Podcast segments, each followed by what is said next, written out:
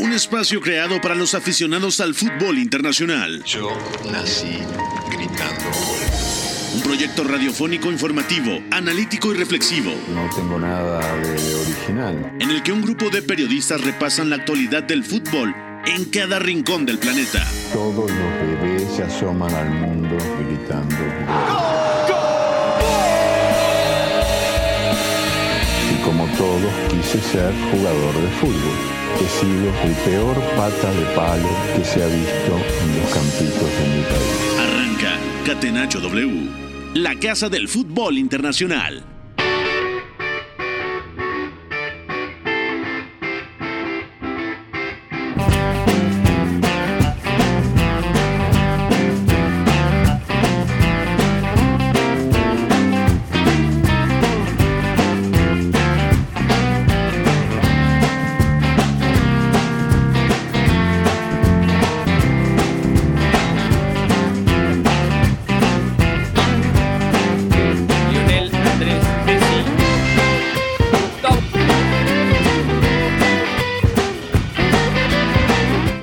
Emblemático? ¿Será el último? No lo sabemos. El hecho es que cierra una histórica corrida la temporada pasada, un ciclo perfecto donde por fin ha conseguido la Copa del Mundo en Qatar 2022, con muchos connacionales acompañándolo en el top 10, varios futbolistas del Manchester City, pero Lionel Andrés Messi acaba de conseguir en la gala del Balón de Oro su octavo trofeo. Es histórico, además de lo hecho por Aitana Bonmatí, que es la Balón de Oro femenil de este año, la mediocampista del Fútbol Club Barcelona, también campeona del mundo femenil en Australia y Nueva Zelanda con la selección española. 25 años su primer Balón de Oro, se queda en España el Balón de Oro femenil. Además, Emiliano Martínez, campeón del trofeo Lev Yashin al mejor arquero. También Jude Bellingham, que se ha llevado el trofeo Copa. Muchos galardones se han entregado esta tarde acá en la Ciudad de México, en la noche de París. Y también, por supuesto, con el nuevo trofeo Copa, el Real Madrid con un Jude Bellingham pletórico remonta al Fútbol Club Barcelona en el clásico español de este sábado en Montjuic. Lo ha ganado 2 a 1 el equipo de Carlo Ancelotti. Y el City de Pep Guardiola se metió al Trafford y ha goleado otra vez al Manchester United. 0 a 3 ha ganado el derby de Manchester el equipo Citizen. Así que hay mucho que platicar, muchos partidos muy, muy interesantes y mucho que rescatar de este fin de semana. Agradezco a mi querido Fonaldo en la, en la producción, a McLovin, Mario López Moreno en los controles, quien les habla Beto González a nombre de Pepe del Bosque. Es un gusto estar con ustedes en Catenacho W. Ya está con nosotros en cabina mi querido Eugenio Tamés. ¿Cómo estás, Eugenio? ¿Todo bien? ¿Qué tal, Beto? Te saludo con mucho gusto. Sí, todo muy bien. Un eh, fin de semana emocionante en cuanto a resultados de fútbol se refiere y evidentemente la gran nota de hoy de lo que tendremos que estar hablando es del balón de oro. Lo gana Lionel Andrés Messi y, si no me falla la memoria, es el primer futbolista que participa en CONCACAF mientras gana el balón de oro, ¿no? Ya sea a nivel selecciones, ya sea a nivel de clubes. Hay que recordar que Lionel Messi ahora es futbolista de la CONCACAF. Entonces, bueno, al menos tenemos algo que atribuirnos nosotros como miembros de la CONCACAF en este balón de oro histórico, el octavo de Lionel Messi. Podría ser su último. eh, entonces eh, tendremos que platicar largo y tendido el día de hoy acerca de ello. Completamente de acuerdo, Eugenio. También saludo al ingeniero Iñaki María desde Segovia, que sé que es escéptico de estos premios. Todos somos escépticos en Sí. este programa de estos premios. Sabemos que suelen ser más un concurso de popularidad, pero es emotivo y es emotivo, Iñaki, porque Lionel Messi lo cierra con la Copa del Mundo, que eso es, lo dijo en la misma gala, el premio que le faltaba, lo dijo también en Qatar cuando levantó la Copa. Así que hay muy poco que refutar, ¿no? ¿Cómo estás? ¿Qué tal? Muy buenas. Efectivamente, tampoco es que sea yo el mayor lover de este tipo de galardones, pero vamos, ya es el colmo que aquí vengamos presumiendo de los concacafquianos con Leo Messi, que acaba de llegar al, al Inter Miami. Este fin de semana, encima, que tenéis argumentos para presumir de producto local, ya os vais incluso con eso. No, no, es terrible lo de, lo de este programa, aunque bueno, ya. De algo tenemos todo que agarrarnos en Norteamérica, Iñaki. Tenemos que agarrarnos de algo, por Ya favor. veo, ya. no, y digo que eh, como todo se pega menos la hermosura, que esperemos que también, eh, digo que eh, Aitana Bonmatí ha ganado el tercer balón de oro español, así que bueno, también la enhorabuena para esa parte que nos toca a los hispanos. Sí, es la segunda jugadora eh, entre hombres y mujeres, tercera, mejor dicho, que gana el balón de oro para España. Lo hizo Luis Suárez Miramontes allá en la década de los 60, histórico delantero del Barça y del Inter, que además fue entrenador de la selección nacional durante tres años, del 88 al 91. Luego siguió Alexia Putellas, 2021-2022, que gana su segundo balón de oro con el cruzado roto, estaba en recuperación, se sube al escenario de la gala de France Football y el equipo con una, con una bota, se acordarán, ¿no? Se sube con bota y hoy Aitana, sana, en plenas condiciones, recibe su balón de oro, el tercer balón de oro femenil español y tres personas diferentes entre hombres y mujeres en España que ganan balón de oro. Así que sin duda es, es un absoluto hito y vaya, deben estar muy contentos porque la mejor jugadora del mundo se quedó en España y además el título mundial está en España. Así que vamos a meternos de lleno ya con todo lo que ha sucedido. Así que mi querido Fo, por favor, McLovin también, mándenos a la pregunta del día. La pregunta del día. Non potevo farlo venire dagli Stati Uniti senza farlo giocare. Catenaccio W. No podía ser de otra manera después de que Lionel Messi acabara de cosechar su octavo balón de oro. Así que la pregunta es muy concreta, chicos. ¿El balón de oro de este año es el más emblemático de la carrera de Lionel Messi? Iñaki. A ver, pues, eh, el más emblemático, no sé, el que mayor rendimiento eh, ha tenido, desde luego que no.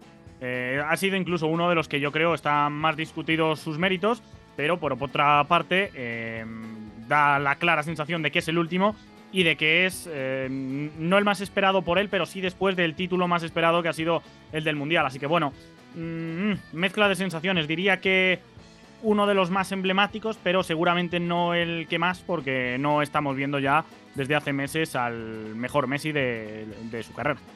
Ok, mm, habrá, hab- es interesante, ¿eh? Vamos a ver qué nos dice Eugenio. ¿Tú qué opinas, Eugenio?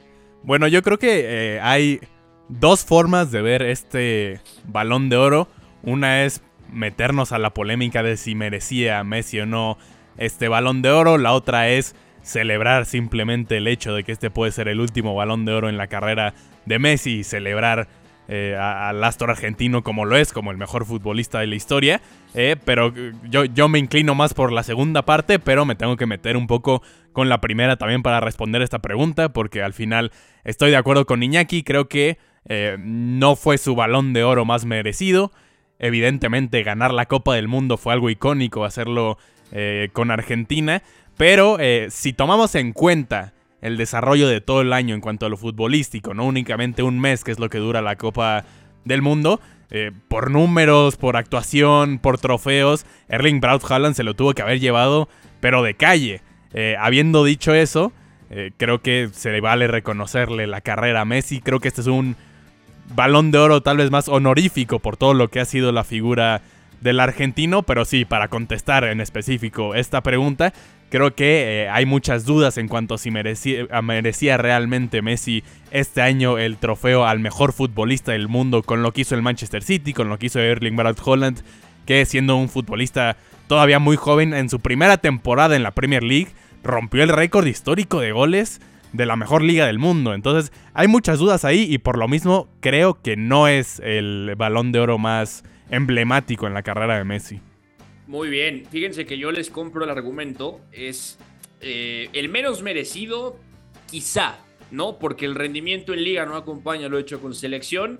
Obviamente, El primer tramo es bueno, ¿eh? eso sí, hay que decirlo. Sí. Con, Ah, no, muchas claro. asistencias y con participación, como yo diría, eh, la estrella del Paris Saint-Germain en los primeros meses, antes del Sí. Mundial. Luego ya después eh, cambia bastante la película. es que la temporada pasada de Lionel Messi no es el estándar de Lionel Messi. Sigue siendo diferencial para el Paris Saint-Germain. Es cierto que el París se queda corto en la Champions League y queda fuera contra el Bayern Múnich. Sí, en Liga gana la Liga perfectamente. Es cierto que también queda fuera en Copa contra el Marsella y ese es un gran palo para el Paris Saint-Germain la temporada pasada. Pero Messi venía, por ejemplo, de ganar la Copa del Mundo. O sea, para una temporada estándar de Lionel Messi, la temporada pasada a nivel de producción, de goles y asistencias, es menos fructífera. O sea, no, no está al nivel del Messi que todo el mundo conoció, del Messi que todos sabemos que, que- hemos visto, ¿no? El problema es, eh, lo dice bien Eugenio, Erling Haaland rompe el récord de goleo en otra época de la mejor liga del mundo, que además es muy diferente como se juega hoy en día, con menos jornadas que en la antigüedad, pero rompe récord de dos leyendas como Alan Shearer y Andy Cole. Primero, ¿no? Kylian Mbappé, bueno, tiene una temporada también mejor de lo que se dice, muy muy buena. El inicio de esta es mejor también de lo que se dice. Se premia la temporada pasada, pero saben que más allá de que sea el, el más merecido o no, yo sí pienso que es el más emblemático por la sencilla razón de haber ganado la Copa del Mundo y lo que había pasado antes con Argentina. O sea, lo que representa haberla ganado y lo que eso implica para este galardón. Porque es cierto, y ustedes lo habrán visto en la premiación, eh, pasan todos los años donde él gana el balón de oro. Y también podríamos decir que hay algunos ahí en el camino que estaban en debate. 2014, que lo gana Lionel Messi, estaba pintado Manuel Neuer, por ejemplo, en la terna final, y era la primera ocasión en la que lo podía ganar un arquero, por ejemplo. 2014 con Alemania campeona del mundo, que además le gana Argentina. 2010, cuando España gana la Copa del Mundo, que estaban a Xavi Hernández y Andrés Iniesta. Se habló también de Wesley Snyder, por ejemplo. En el 2018, bueno, ya sabemos lo que pasa con Argentina, que se queda fuera justamente en, en, octavos de final contra Francia, ¿no? O sea, han pasado unas y otras cosas, pero me parece que por lo que implica la Copa del Mundo puede ser el más emblemático, sobre todo porque puede ser el último también de Lionel Messi, ya con 36 años. Por ya redondear, Beto. Per permíteme, permíteme. Es fuera de la UEFA, fuera de un equipo europeo, campeón del mundo con 36 años. O sea, podríamos estar hablando ya del último galardón de este calibre para Lionel Messi, entendiendo que ya no uh -huh. tiene los reflectores que te da un equipo de la UEFA, ¿no? Sí, yo creo que va a ser el último. De hecho, en este ya no ha estado Cristiano Ronaldo. En el de la pasada edición estuvo el portugués bastante lejos de la cabeza y no estuvo el argentino, así que sí, eh, se, se, vislumbra un fin de ciclo por recalcar eh, tema méritos, eh, que esto ya es algo particular de cada uno, pero el baremo, o sea, los meses que se tienen en cuenta, esto cambió desde hace mm, dos años o dos temporadas, a eso es a lo que voy, hasta Correcto. hace dos ediciones, lo que se valoraba era un año natural en el caso del balón de oro y en el caso del The Best era una temporada, es decir, entre los meses de agosto y junio. Bueno, pues desde hace dos temporadas ya eso se ha unificado y los dos galardones, este balón de oro incluido, organizado por France Football, eh, la revista francesa, lo que valora es la temporada pasada, así que aunque se dé ahora a finales de octubre de 2023, los méritos concluyeron, eh, bueno, iniciaron en agosto de, 2020, eh, de 2022, sí, digo bien, y concluyeron sí. en junio de, del 23. Totalmente de acuerdo. Bueno, vamos a dejar aquí la pregunta del día y nos metemos rápidamente a comentar lo que es este octavo balón de oro de Lionel Messi. Repasamos los premios y también el palmarés histórico. Messi se perfila. Lo de azul y blanco. Se la pasa a lo de azul y blanco. Busca el quiebro. Y la meten en el arco. Rompe a su marcador de cara derecha, le pega a Messi. De la persona que arquero que no comió con nosotros ni tomó este nada. ¿Tienes problemas? Llama Leo. Gol, gol, gol, gol. W. La casa del fútbol internacional. Más fácil posible.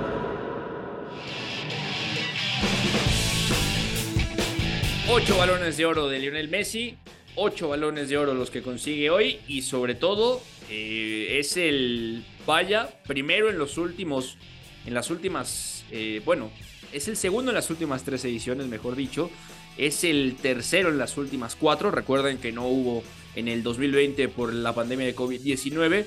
Pero también hay un dato muy interesante, chicos, que este, que este me parece muy representativo. Desde que se entrega el balón de oro, o sea, 1956, el primer ganador fue Stanley Matthews, solamente un jugador fuera de Lionel Messi lo ha ganado en tres ocasiones consecutivas. Estoy hablando de Michel Platini, 1983, 84 y 85. Hay otros que tienen tres balones de oro, por supuesto. Marco Van Basten, 88, 89 y 92. Eh, el propio Johan Cruyff, que tiene 71, 73 y 74. Pero el único futbolista fuera de Michel Platini que había conseguido tres balones de oro consecutivos era Lionel Messi. Y es más, lo ampliamos, es el único que ha ganado cuatro en fila, 2009, 10, 11 y 12, recordando que Cristiano gana los siguientes dos, 2013 y 2014, y después Lionel Messi vuelve a ganarlo en el 2015, justamente, y este podría ser el más emblemático, chicos, no sé qué piensen ustedes, porque es el año del triplete del Fútbol Club Barcelona con Luis Enrique, recordarán ustedes, ¿no? 2009 también, Lionel Messi lo gana, año de triplete del Fútbol Club Barcelona, pero con Josep Guardiola. Entonces, vaya, podríamos decir que el más emblemático fuera de este 2023 eh, podría haber sido 2009 porque fue justamente el primero, o fue 2015 con el otro triplete. Además, lo ganan dos años de triplete, pero este con el mundial en mano mmm, y pudiendo ser el último, no sé, da nostalgia y sobre todo da mucho que pensar, ¿no? Sí, yo estoy eh, de acuerdo, Beto. Creo que eh, ese que mencionas del 2015 es por el... Me, gusta mucho enfocarme, ¿no? En, más allá de, lo icónico que puede ser el primero, el último, en lo que sucede dentro de la cancha. Y pues ese 2015 creo que es indiscutible de los mejores años en la carrera de Lionel Messi. Justamente también está en su prime Cristiano Ronaldo. Están justamente en esa pelea año con año de levantar el balón de oro. Creo que había un poco más de. Madrid, aparte. Barça Madrid, además. Creo que había un poco más de emoción en general en el, en el premio en ese entonces. Por más que también se cometieron desde mi punto de vista algunas injusticias, ¿no? De repente, si no tuvo ningún balón de oro Xavi Hernández, si no lo tuvo Frank Riveri en su momento, si no lo tuvo Manuel Neuer también, como mencionabas, me parece que pudo haber sido una injusticia, aunque Creo que levantaba un poco más de emoción esta rivalidad Cristiano-Messi, por eso la ganaban entre ellos y por eso también eran eh, balones de oro más icónico. Comparto contigo que el del día de hoy es también icónico por poder ser el último balón de oro de Lionel Messi muy probablemente, pero eh, en esa época creo que era un poco más emocionante el premio.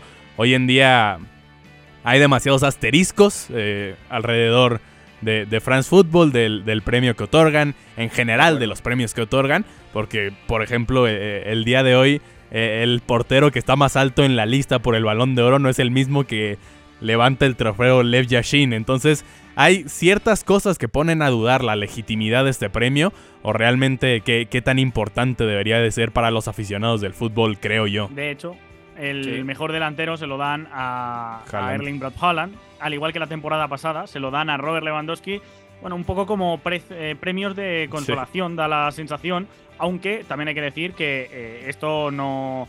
Eh, esto es algo matemático, esto va por votos y realmente Correcto. es el resultado de lo que votan 100 periodistas. En el caso del Balón de Oro, los, primeros 100, del ranking FIFA. O sea, un periodista por país de los primeros 100 del ranking de la FIFA uno de cada, como bien dice Beto, y es algo que incluso se ha acotado más en esta edición porque eran 172, si no me falla la memoria, hasta esta eh, edición. Y bueno, pues cada vez yo creo que está eh, un poco más sesgado por ese tema, mientras que en el premio de Best, que tiene bastante menos reflectores, pero a mí me parece que es eh, un galardón que se da mm, con bastante más criterio, o al menos con, con una muestra más amplia, ahí ya es donde votan los seleccionadores, donde votan los capitanes de los combinados nacionales, donde votan periodistas o incluso la propia gente a través de la página web de, la FIFA. Así que, bueno, un poco por definir eh, los resultados o de dónde salen los resultados, mejor dicho. Correcto, totalmente de acuerdo. ¿Quiénes han ganado premios esta noche? Ya lo decíamos, Aitana Bonmatí Conca, la número 6 de la selección española, centrocampista del Fútbol Club Barcelona de La Roja, campeona del mundo en Australia y Nueva Zelanda con la selección en el 2000 23, este mismo año en el Mundial Femenino, ha ganado el balón de oro, se queda en España tres años consecutivos, 2021-2022, Alexia Putellas, también su compañera en el Fútbol Club Barcelona y en la selección, los había ganado y hoy Aitana Bonmatí con apenas 25 años, ¿eh? atención, eh, me parece que es la jugadora que más joven ha ganado el balón de oro femenino en la lista, recordando que el año pasado, por supuesto, lo gana Putellas, el 21 Putellas, eh, Megan Rapino 2019 y en el 2018 Eida Hegerberg. Así que ahí está Aitana Bonmatí, que es ganadora de este balón de oro femenino. Eh, el trofeo Sócrates, que se entrega a futbolistas con causas sociales, en este caso Vinicius, que ayuda a niños en Brasil, que pone dinero y que también se dedica a filantropía, educación y apoyo social, se lo ha ganado Vinicius Junior el trofeo Sócrates. Erling Haaland, lo decía Viniñaki, gana el trofeo Gerd Müller al goleador de la temporada, más de 60 goles la temporada pasada. Eh, Jude Bellingham gana el trofeo Copa al jugador juvenil de la última temporada, desbancando o sucediendo a Gaby, que fue finalista en este mismo año. Ya lo decíamos también, Lionel Messi cosecha su octavo balón de oro. El Manchester City gana el Club del Año en la rama balonil por segundo año consecutivo. Recordarán que en el 2022 se lo gana al Real Madrid, aún siendo campeón de Europa, que lo elimina en las semifinales de aquella Champions. Damián Emiliano Martínez, el Dibu, gana el trofeo Lev Yashin al mejor arquero. Lo decía también Eugenio, la lógica de este premio. Y atención, el Fútbol Club Barcelona, eh, tricampeón de la Champions League femenina, termina ganando el club del año a nivel femenil. Muy emotivo también el discurso de Aitana, por cierto, agradeciendo al Barça, al entrenador, a sus compañeras y también a Joan Laporta, que ha recibido el galardón también ahí en la gala. Así que estos son los premios de esta noche. Así nos deja el balón de oro, el octavo y quizá último balón de oro de Lionel Messi y el primero, ojalá de muchos, de Aitana Bonmatí. ¿Y Beto? Así que esto sucedió. Dime, dime, dime Eugenio. Hablando también de, de, un poco las palabras que dieron los ganadores. También nada más eh, recordar que Lionel Messi de manera emotiva también recuerda que hoy es el cumpleaños de Diego Armando Maradona y, Por supuesto. y también eh, reconoce a, a, quien fue su antecesor ¿no? con la selección argentina y, y también le da ese trofeo eh, balón de oro significativamente al Diego, ¿no? A, a, lo más alto dice, donde quiera que esté, este premio también es para ti, es lo que dice Lionel Messi, entonces nada más eh, recuperar ese momento emotivo que se vivió en la ceremonia del día de hoy. Completamente. Diego Armando Maradona cumpliría hoy 63 años. Eh, obviamente, recordaron ustedes, murió en el 2020 en pleno eh, conflicto pandémico, en plena pandemia de COVID-19, eh, 25 de noviembre, es decir, en 26 días. cumplirá tres años de muerto Diego Armando Maradona que nunca pudo ganar un balón de oro, que nunca pudo ganar la Champions, pero ganó la Copa del Mundo, llegó a la final de, la Copa del Mundo de 1990 en Italia, la ganó aquí en México en el 86, y Lionel Messi, su heredero, ocho balones de oro, la Copa del Mundo, la Copa América, devolvió el metal al pueblo argentino, así que gracias Eugenio por recuperar estas palabras. Así que ahora sí, dejamos aquí la premiación del Balón de Oro 2023 y nos metemos a la Premier League, porque hubo derby de Manchester y el Manchester City pintó de azul la ciudad. Premier League. Young for United. To it over the line. And Manchester United have the lead at Vicarage Road. Catenacho W.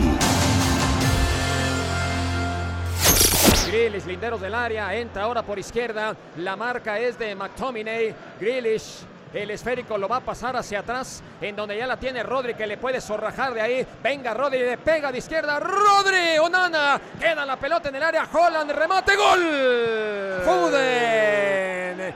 Y pone el tercero. Y así, la humillada total en Old Trafford. Ahí escuchábamos el relato el 3 a 0, el último gol del partido del derby de Manchester disputado ayer. Eh, hay un dato que me parece demoledor, Iñaki. En los 26 años que estuvo Alex Ferguson, Sir Alex Ferguson, al frente del Manchester United, este, este dato de verdad es, es demoledor por la cantidad de partidos ¿eh? y lo que ha sucedido después. En, la, en los 26 años que estuvo Sir Alex Ferguson al mando del equipo, perdió 34 partidos en Old Trafford. Desde su partida, hace una década, ha perdido la misma cantidad de partidos en Old Trafford el Manchester United. Y seis de ellos contra el Manchester City, varios por 3 a 0. En fin, es una situación delicada, la supremacía de la ciudad ha cambiado y el Manchester City ayer no solamente fue superior, sino que yo te diría, no sé cómo lo viste, hasta después del penal que consigue Rodri eh, a Rasmus Hoylund, que marca Erling Haaland al minuto 26. El partido más o menos estaba parejo, pero marca Haaland de penal al 26, luego marca su dobleta al 49 con un gran centro de Bernardo Silva. Previamente se había perdido una clara para el 2 a 0 Erling Haaland que remata mal casi a las manos de Onana y con pase de Haaland justamente Phil Foden cierra la cuenta al minuto 80 0-3, un partido muy pero muy bueno del Manchester City y se hizo anticompetitivo prácticamente el del United. Sí, yo diría versión controladora del Manchester City. Yo creo que esta temporada ya podemos hablar entre dos equipos. El del Vértigo, que es el que incluye a los Kovacic, a Mateus Nunes, a Jeremy Doku, los recién llegados, no solo por ser recién llegados, sino porque también por idiosincrasia futbolística son jugadores que te agitan más los partidos, hacen que pasen más cosas, ida y vuelta. Eso ayer no le interesaba contra el Manchester United y menos en Old Trafford.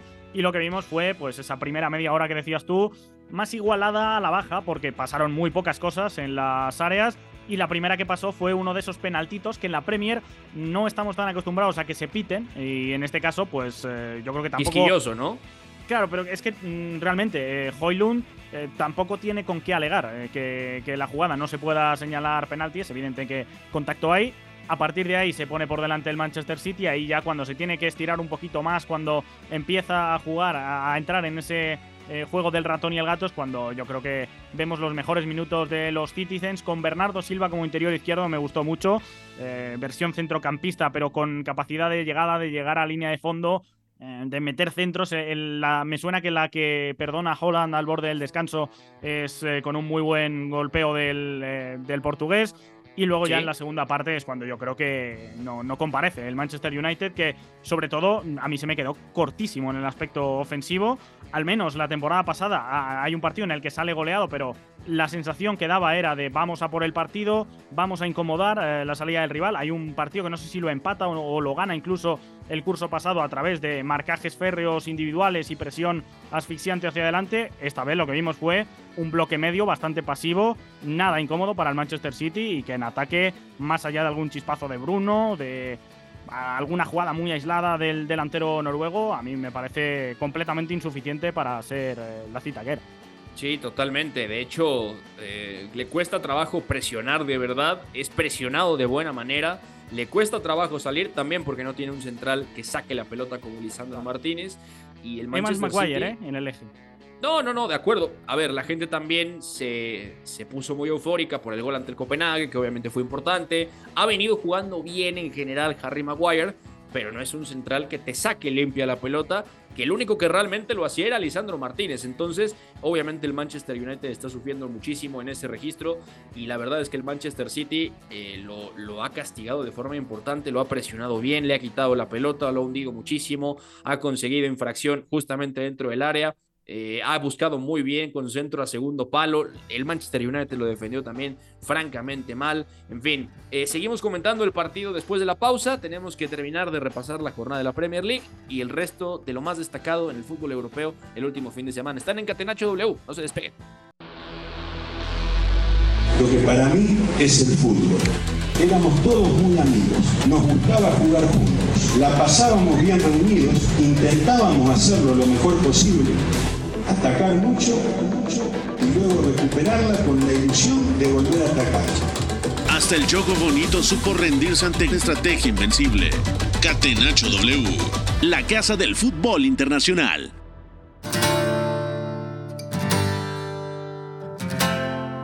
Ya estamos de vuelta en Catenacho W, amigas y amigos, son 4.32 de la tarde, seguimos Iñaki María desde España, Eugenio Tamés y Beto González desde la Ciudad de México, con Fo en la producción y McLovin en los controles de la Casa del Fútbol Internacional. Seguimos repasando lo que pasó en el derby de Manchester, Eugenio. Sí. ¿Qué sensaciones te quedan, eh, sobre todo de un Manchester United que parece en el primer tramo de partido, sobre todo los primeros 20, que puede atacar corriendo, que parece que puede amenazar en profundidad. La lógica era buscar directo a Rasmus Hoylund para que también dejara de cara a los hombres que venían de atrás. Y algo muy importante, se decide eh, Eric Ten Hag a utilizar a Víctor Lindelof de lateral izquierdo, cosa que no es rara, ya lo, ha- ya lo ha hecho antes.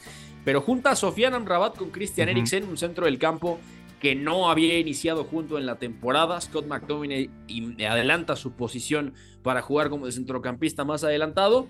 Y sale sin Anthony. Eric Ten Hag con Bruno Fernández en la derecha. Parece que puede competir. Hay varios errores individuales también del Manchester City. Ahí Foden, el propio Grealish. eh, no están bien finos en el último tercio. Regalan ocasiones. Pero viene el penal y se bajó la cortina del lado de, de Old Trafford, ¿no? Justamente que cambió muchísimo el juego a partir de ese penal. Y ya en la segunda parte, intentando generar un poco más al frente, Eric Ten Hag saca a Amrabat para darle paso a Mason Mount, que tal vez tiene mejor pie para lanzar justamente balones frontales. Pero la realidad es que en el segundo tiempo también muy poca generación al frente de este Manchester United. Por ahí le recuerdo eh, una buena jugada a, Rashford que controla un balón largo dentro del área y define por un lado. Eh, McTominay que también dispara con el balón en alto a la portería de Ederson que rechaza de buena manera el brasileño. Pero más allá de eso, no hay demasiada generación al frente del Manchester City y creo que lo, perdón, del Manchester United y creo que lo más preocupante para los Red Devils es que los Citizens, los sin ser todavía eh, el equipo dominante que conocimos la temporada pasada, sin ser todavía espectaculares ni abrumadores, eh, los vencen 3 por 0 sin tanto problema. Yo creo que eh, el Manchester City acaba sorteando la situación también por algunas individualidades. Ya mencionaba Iñaki el partidazo que avienta Bernardo Silva, también muy buen Tremendo. partido de Rodri, ¿no? Eh, generando ocasiones al frente, también recuperando bien el balón. Pero el Manchester City, repito, sigue sin ser el equipo espectacular. Y aún así vencieron 3 por 0 al Manchester United, que tal vez no sé, tal vez es un poco engañoso ese marcador porque como mencionábamos previo al penal, que también es algo muy circunstancial, estaba parejo el partido, pero al final el, el 3 por 0 revela más creo del Manchester United que del Manchester City. Totalmente de acuerdo. Nada más para recapitularlo. 3-0 el día de ayer en Old Trafford. 2-1 en semifinales de la FA Cup la temporada pasada gana el Manchester City. 6 a 3 en octubre del año pasado, se acordarán con esa mítica actuación de Haaland en el Etihad. 6-3, eh, una reacción por ahí del United que fue interesante, que logró competir. O sea, tres victorias del Manchester City en los últimos cuatro derbis, son cuatro en los últimos cinco. Y fíjense nada más, en tres de estos eh, últimos partidos han marcado tres o más goles, ¿no? En marzo del año pasado gana 4 a 1. En octubre del año pasado gana 6 a 3. Y el día de ayer 3 a 0. O sea, en tres de los últimos cinco veces que se han enfrentado en el derby de Manchester por Premier y FA Cup, ha marcado tres o más goles en Manchester City. Está muy claro cuál es la supremacía en este momento en la ciudad. Y además Pep Guardiola se ha convertido en el entrenador que más derbis de Manchester ha ganado cinco veces. Ha ganado al, Manchester, al Manchester United. Esto es absolutamente tremendo lo que está haciendo Pep Guardiola. Así que el partido de la jornada en Inglaterra ha acabado 3 a 0 en favor del Manchester City, pero también tenemos, que repasar qué ha sucedido en el resto de la jornada porque también han habido partidos interesantes, resultados que confirman ni más ni menos que al Tottenham, el Tottenham de Ange Postecoglou como líder invicto todavía 8 partidos ganados, 2 empates en 10 jornadas. El último, por supuesto, 1 a 2 el viernes pasado ante el Crystal Palace en Selhurst Park. Un partido difícil, bastante complicado, bastante duro de digerir por tramos, pero el Tottenham ha hecho la tarea, sigue siendo líder invicto. Así que ha ganado 1 a 2 en cancha del Palace. Ojo a este resultado, el Chelsea ha caído en Stamford Bridge en el partido que abrió la actividad del sábado. 0 a 2 contra el Brentford. Además, un partido eh, también difícil de digerir de parte del Chelsea, que eh, fue mejor, pero se atascó. Se atascó con Noni Madueke en la banda de la derecha, Sterling en la izquierda, Nico Jackson titular y además un buen partido de Moisés Caicedo. Ahora sin Enzo Fernández, atención, Marco Curella volvió a ser titular el Arsenal. Poquito después, 5 a 0 le ha pegado al Sheffield United. Un partido espectacular de Edin Ketia, hat-trick del delantero británico-nigeriano. También partido bastante completo de Bukayo Saka y Gabriel Martinelli. Emil Smith Rowe, titular como interior izquierdo, acompañando a Declan Rice y a Kai Havertz en el centro del campo. 5 a 0 han ganado los Gunners. El Bournemouth de Andoni Iraola, ojo, le ha ganado al Burnley 2 a 1 y el Burnley es decimonoveno, apenas 4 puntos en 10 fechas. Solamente ha ganado un partido que fue en ese duelo directo de recién ascendidos contra Luton Town, que ganó por la mínima 1 a 2. Eh, Wolves y Newcastle han empatado a 2.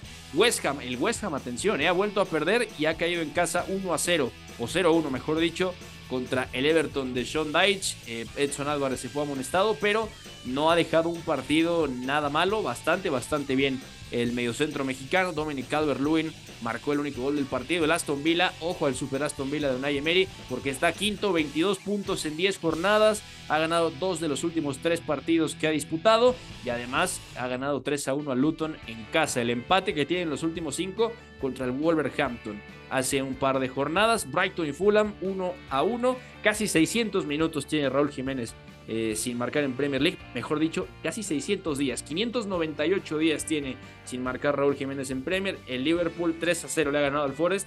Y además goles con dedicatoria. Diego Yota sacando la playera Iñaki de Luis Díaz porque los padres del extremo colombiano fueron secuestrados en su país, en Colombia. La madre del futbolista ya fue rescatada, pero el padre todavía no ha dado señales de, vida, no lo han encontrado, así que es una situación muy delicada. Correcto. Es la nota más eh, agridulce o más eh, agria directamente que nos deja la Premier, pero ya lo comentabas tú. Parece que la policía eh, ha dado ya con los secuestradores y al menos ya sabemos que la, la madre del extremo izquierdo colombiano está a salvo. Totalmente de acuerdo. Bueno, aquí dejamos el repaso de la Premier League de este fin de semana y ahora saltamos a la Bundesliga porque el Leverkusen sigue dominando y ha ganado este fin de semana. Томас Мюллер, человек, с которого сегодня началась победа. Bundesliga.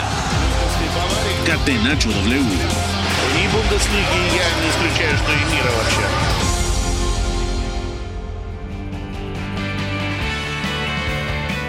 sigue arriba, sigue dominando, sigue gustando el equipo de Xavi Alonso, las aspirinas, Eugenio 2 a 1 ha ganado al Freiburg el Bayer Leverkusen que sigue jugando bien y mira, ok, está el doblete de Haaland este fin de semana en Old Trafford que es una postal muy importante, está el partidazo de Bernardo Silva, está la postal de Jude Bellingham marcando doblete en su primer clásico, además un golazo descomunal para empatar el partido. Pero hasta tenemos sticker de, eso en el grupo de WhatsApp de Catenacho W. Pero la postal del fin de semana, yo pienso que todos estamos de acuerdo, no me dejarás mentir, es la cara de Xavi Alonso en el primer gol del partido, que es autoría de Florian Wirtz, que se come a cualquier futbolista histórico habilidoso que me diga zurdo, parecía Maradona, con las debidas reservas, se quita cualquier cantidad de rivales del Freiburg y remata cruzado a segundo palo. La cara de Xavi Alonso lo dice todo, volteando a la banca del Freiburg como diciendo, pues mira nada más al angelito que tenemos, ¿no? Ha ganado en casa el Bayer Leverkusen con una rotunda exhibición de Florian Wirtz. Sí, sigue siendo eh, un jugador que hay que seguir cada fin de semana Florian Wirtz porque tiene una técnica impresionante, una calidad de, de, jugador de top del mundo y lo demostró en ese tanto que bien mencionas Beto en el que eh, hace una infinidad de recortes para abrirse el espacio dentro del área y poder definir a segundo poste para marcar uno de los goles de la jornada, sin duda alguna. Eh, me parece que, sobre todo en la primera mitad, fue un, eh, partido totalmente dominante por parte del Leverkusen. Se vieron como el equipo ofensivo, ¿no? El que lo quería ganar más. Incluso de momento, si no es que en la mayoría del primer tiempo, la línea defensiva de Leverkusen rebasaba el medio campo de los abrumadores que, que, estaban atacando, ¿no? Con subidas por derecha de Frimpong, también de Grimaldo por izquierda, con los dos delanteros eh, extremos, si lo queremos decir así, o mediapuntas por detrás de Boniface en Birz y, Hoffman también anotando eh, eh, en este partido. Pero creo que en la segunda parte eh, preocupa un poco lo que sucede con el Leverkusen ya hacia el final del partido, porque después del segundo tanto, de ese tanto de Jonas Hoffman, bajan un poco las revoluciones, parece que se confían un poco más. En una situación a balón parado cae el tanto de Manuel Gulde del Freiburg y se empiezan a preocupar un poco de más, a complicarse un poco de más la situación el equipo de Xavi Alonso porque empiezan y, terminan incluso pidiendo un poco la hora, ¿no? Porque a partir del tanto del Freiburg fue mejor el equipo de Christian Streich. Entonces me parece que dentro de todo lo bueno que hemos platicado de Leverkusen y de lo dominante que se vieron en el primer tiempo y al principio del segundo tiempo, tienen todavía un espacio de mejora, porque no sé si fue lo psicológico, que se confiaron, pero el final de este partido frente al Freiburg creo que lo sufrieron más de lo que deberían de haberlo hecho. De acuerdo, ¿tú qué opinas, Iñaki? Nada más para resaltarlo, 13 partidos tiene jugados esta temporada Florian Wirtz, ya son 9 jornadas de Bundesliga, una de Pokal, 3 de Europa League, 5 goles y 8 asistencias, o sea, está produciendo de gol por partido en un equipo que domina, en un equipo que, hasta parece que ya encuentra una velocidad crucero, un, un piloto automático, juega un primer tiempo excepcional, súper dominante, como pocos en el mundo lo pueden hacer hoy, pero yo también estoy de acuerdo con Eugenio. En el segundo tiempo levanta un poco el pie y el acelerador. Sale Jeremy Frimpong. También salen de cambio Jonas Hoffman y Florian Wirtz, que participan en ambos goles. Eh, anota el primero, asiste en el segundo. Y da la sensación de que es un equipo que ya sabe cómo modularse. Aunque, aunque el Freiburg también es un equipo muy complicado que sobre el final y sobre todo después del gol lo puso casi contra las cuerdas, ¿no? Se ha dejado tres puntos el Bayer Leverkusen en lo que va. No, dos, miento. Se ha dejado el empate solo contra el Bayer. Eso no es casualidad y efectivamente Florian Wirtz está volando. Para quien no lo haya visto, el gol del fin de semana y contra un rival, el Freiburg, que bueno, quizá muchos no lo tengan así, pero es un equipo bastante correoso, fuerte a balón parado. De hecho, el gol de los visitantes llega en este aspecto. Y bueno, pues el Bayer Leverkusen sigue con paso firme como líder, eso sí, eh, que nadie se piense que el Bayern no va a competir por esta competición ni mucho menos, porque yo creo que uno de los partidos curiosos también del fin de semana es ese. Se fue 0-0 al descanso. Es verdad que juega la segunda parte con un jugador más, de hecho eh, al Bayern le expulsan a Kimmich, al Darmstadt le expulsan a dos futbolistas y el Bayern gana 8-0 al equipo recién ascendido a la Bundesliga para mantenerse a apenas dos puntos eh, del Bayer Leverkusen. El que se desinfló un poquito fue el Stuttgart que perdió, qué casualidad, con Girassi, el delantero eh, revelación de esta Bundesliga y máximo goleador de Europa hasta ahora. lesionado para este partido y para el próximo mes al menos de competición. Totalmente de acuerdo. Ya que apuntabas del Bayern para seguir repasando la jornada, vamos a ese resultado al final porque, eh, repasando la novena jornada, el Bochum y el Mainz han empatado a 2, el Gladbach le ha ganado 2 a 1 al Heidenheim, el Augsburg, ojo, le ganó 3 a 2 con un hombre menos al Wolfsburg. El Bremen le ha ganado al Union Berlin. Qué situación la del equipo capitalino con Urs Fischer. Ya superan o ya alcanzan la decena de partidos sin ganar. Tienen eh, ya dos meses sin poder ganar un partido. Es tristísimo lo que está pasando. El Stuttgart le ha, perdido, atención, el sublíder hasta el inicio de la jornada 9. Eh, ha perdido en casa, ha perdido en casa contra el Hoffenheim 2 a 3 contra el equipo de su exentrenador, además. El swap de entrenadores, ahora eh, Sebastián Genes con el Stuttgart recibiendo al Hoffenheim de Pellegrino Matarazzo, ha acabado 2-3 ese partido. El Leipzig ha goleado 6 a 0 al Köln. Y además, eh, bueno, un partido bastante, bastante bien jugado, muy bien jugado por parte del equipo de Marco Rose, buen partido de David Raum, doblete de Luis de Openda y también lo de Xavi Simons, que fichaje, dos asistencias, ya es una realidad el futbolista neerlandés, así que ojo porque está despegando este, este equipo del Arbe Leipzig. También en otros resultados de esta fecha, el Frankfurt y el Dortmund han empatado a 3, un partido de verdad frenético. Si tienen la oportunidad de revisarlo, véanlo 3 a 3 y estuvo 2-0 arriba el equipo de Frankfurt con doblete de Omar Marmouche, Marcel Savitzer, luego Yusufa Mokoko, luego Fares Chevy y Julian Brandt acabó empatando al 82 en ese partido que señala Iñaki eh, tres tarjetas rojas y las tres por la misma situación. Faltas por último hombre, el primero Joshua Kimmich, comprometido por Manuel Neuer, que regresa 311 días después de no poder jugar un partido. Le da un pase bastante comprometido. Se va expulsado Joshua Kimmich y en condiciones similares también se van expulsados después. Ambos en el primer tiempo con 20 minutos de diferencia. Eh, Klaus Yasula y luego también Matei Maglica se quedan 10 eh, contra 9. Hasta el minuto 50 estaban 0 a 0. Al 51 marca el primero Harry Kane que termina, por cierto, marcando otro hat-trick. Marca al 51, marca al 69, marca al 88, eh, marca el primero, marca el quinto y marca el octavo y el Bayern gana 8 a 0. Así que ahí está lo que ha pasado en Alemania esta jornada y nos vamos, Fo McLovin, al clásico español. La Liga. Con el balón en bandeja de plata. ¡Gol! Marca el Atlético de Madrid. Sociedad ilimitada. Catenacho W. Mete centro, Modric, queda la pelota. ¡Gol! ¡De Bellingham! ¿Quién más? ¿Quién más podía venir a resolver el clásico que no fuera Josh Bellingham? Le queda ahí un rebote cuando intenta controlar Joselu. Queda el rebote y Bellingham dice, para adentro, vámonos. Señores, esto parecía tablas. No ha sido mejor el Real Madrid.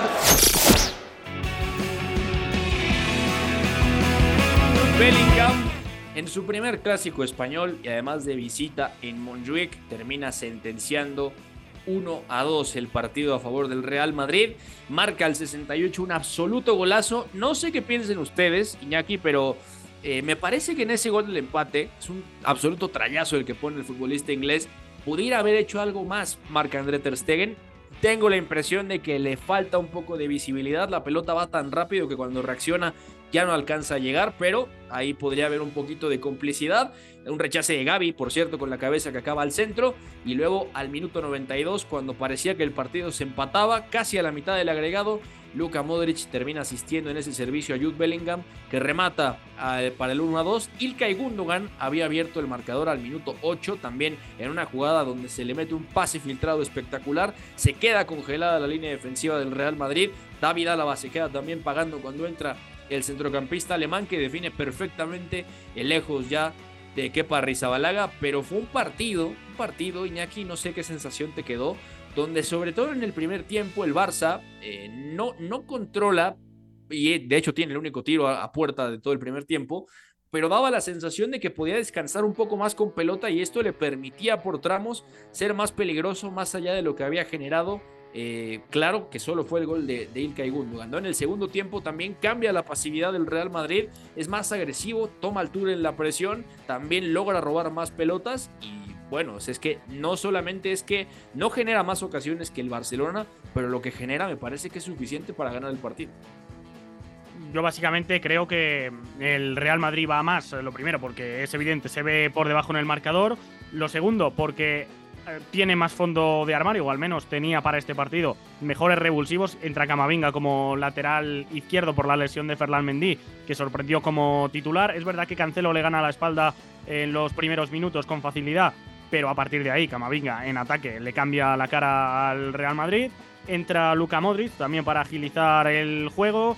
Eh, en definitiva, yo creo que eh, Ancelotti desde los cambios eh, supo darle la vuelta al partido y también en parte porque le quita la pelota al Fútbol Club Barcelona, lo mete en su campo durante muchos tramos y ahí yo creo que mm, el Barça el Barça es un equipo que defiende bien, pero defiende mejor en partidos en los cuales defiende lejos de su portería, que en los cuales le meten tan atrás y contra equipos como el Real Madrid, bueno, pues al final es verdad que con algo de fortuna, el gol decisivo de Bellingham pero estaba ya, como digo, muy hundido el equipo local. El, otro es un zapatazo, pero te lo puedes esperar de Bellingham, de Valverde, incluso te lo puedes esperar de Chouameni. Tiene eh, jugadores con buen golpeo de media distancia.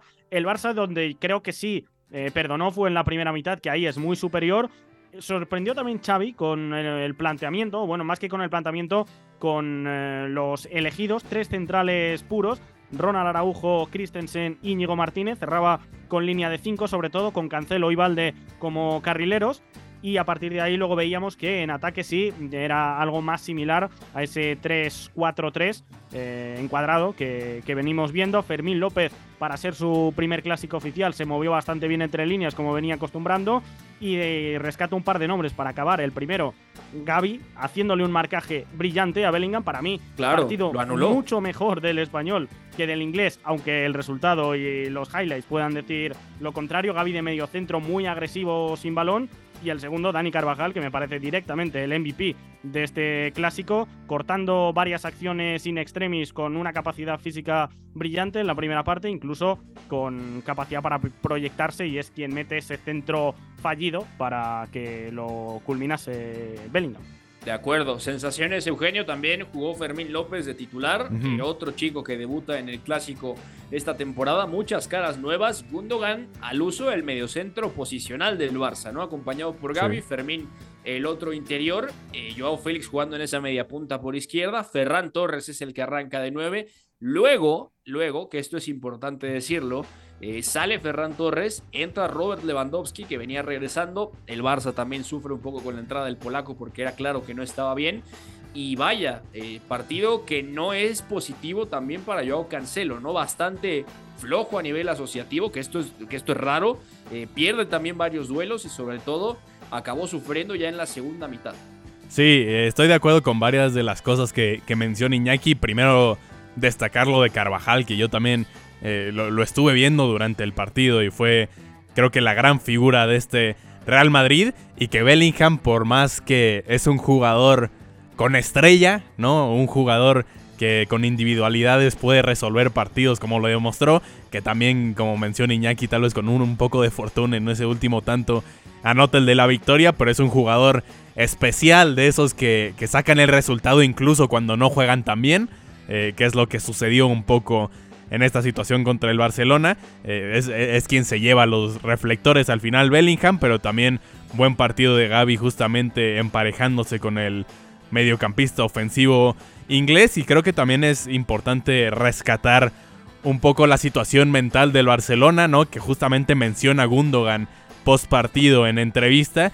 Él dice que, le gustaría ver más fuego de, este equipo, que cuando llegó Al, al, vestidor Vio un equipo que sí, estaba triste por el resultado, pero a él le gustaría ver mucho más molestia, le gustaría eh, que, este cuadro aún muy joven catalán pueda tener un poco más de fuego dentro de él y que justamente él eh, toma un poco de, responsabilidad en ello, dice yo como futbolista eh, ya de experiencia en este cuadro bastante joven como mencionaba, debo ser quien también impulse un poco estas ganas de querer ganar, pero creo que se demostró también en el juego, ¿no? Sobre todo en la segunda parte, el, Barcelona se vio totalmente abrumado hacia el final del encuentro, sin generar mucho adelante. Y es por ello que caen los tantos también del Real Madrid para darle la victoria al conjunto blanco y ponerse de primero de la liga por el momento. De acuerdo, totalmente de acuerdo. En otros resultados, el Girona le ha ganado al Celta 1-0.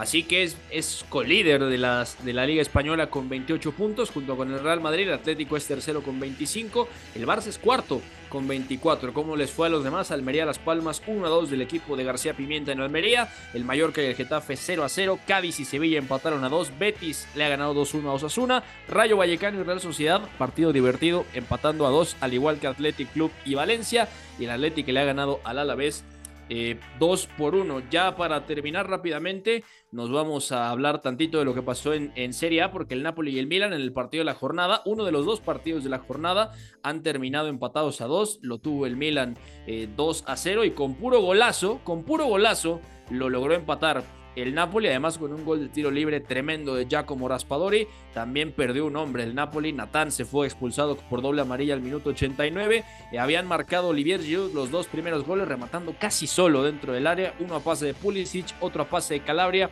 2-0 se fue el Milan en San Paolo en el Maradona al medio tiempo. Politano al 50, un golazo también como el de Florian Wirtz, eh, metiendo el 1-2, o el, el 1-2 sí, y el 2-2 de Giacomo Raspadori. El Inter le ha ganado por la mínima a la Roma, al equipo de José Mourinho, contra su ex equipo Mourinho, cayendo con un gol y un partidazo de Marcus Turán que remata prácticamente libre dentro del área al minuto 81. Lo ganó in extremis el conjunto Nerazzurri. Así que también en Italia, resultados interesantes. Leche Torino ha ganado el Torino 0 a 1. La Juve por la mínima y sufriendo también le ha ganado a la Elas Verona en Turín, el Cagliari 4-3 al Frosinone, Monza Udinese 1-1, lo que comentábamos de Inter y Roma 1-0 el Inter, el empate a 2 del Napoli y el Milan, la Atalanta que ha ganado hoy también 0-3 eh, en casa del Empoli y la Lazio que ha ganado por la mínima a la Fiorentina y en los Países Bajos el hat-trick de Irving Lozano, señores, porque ha marcado su primer hat-trick en, los Países Bajos, en la Eredivisie.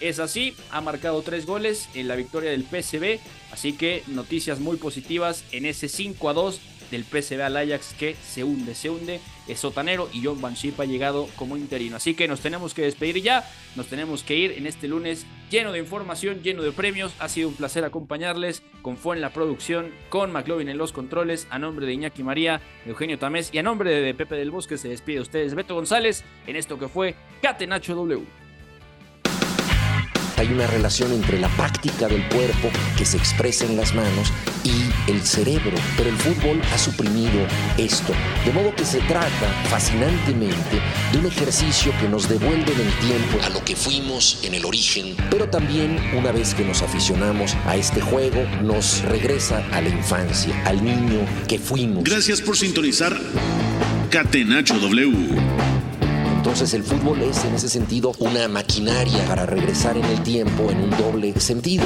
Por W Deportes, la frecuencia del fútbol internacional.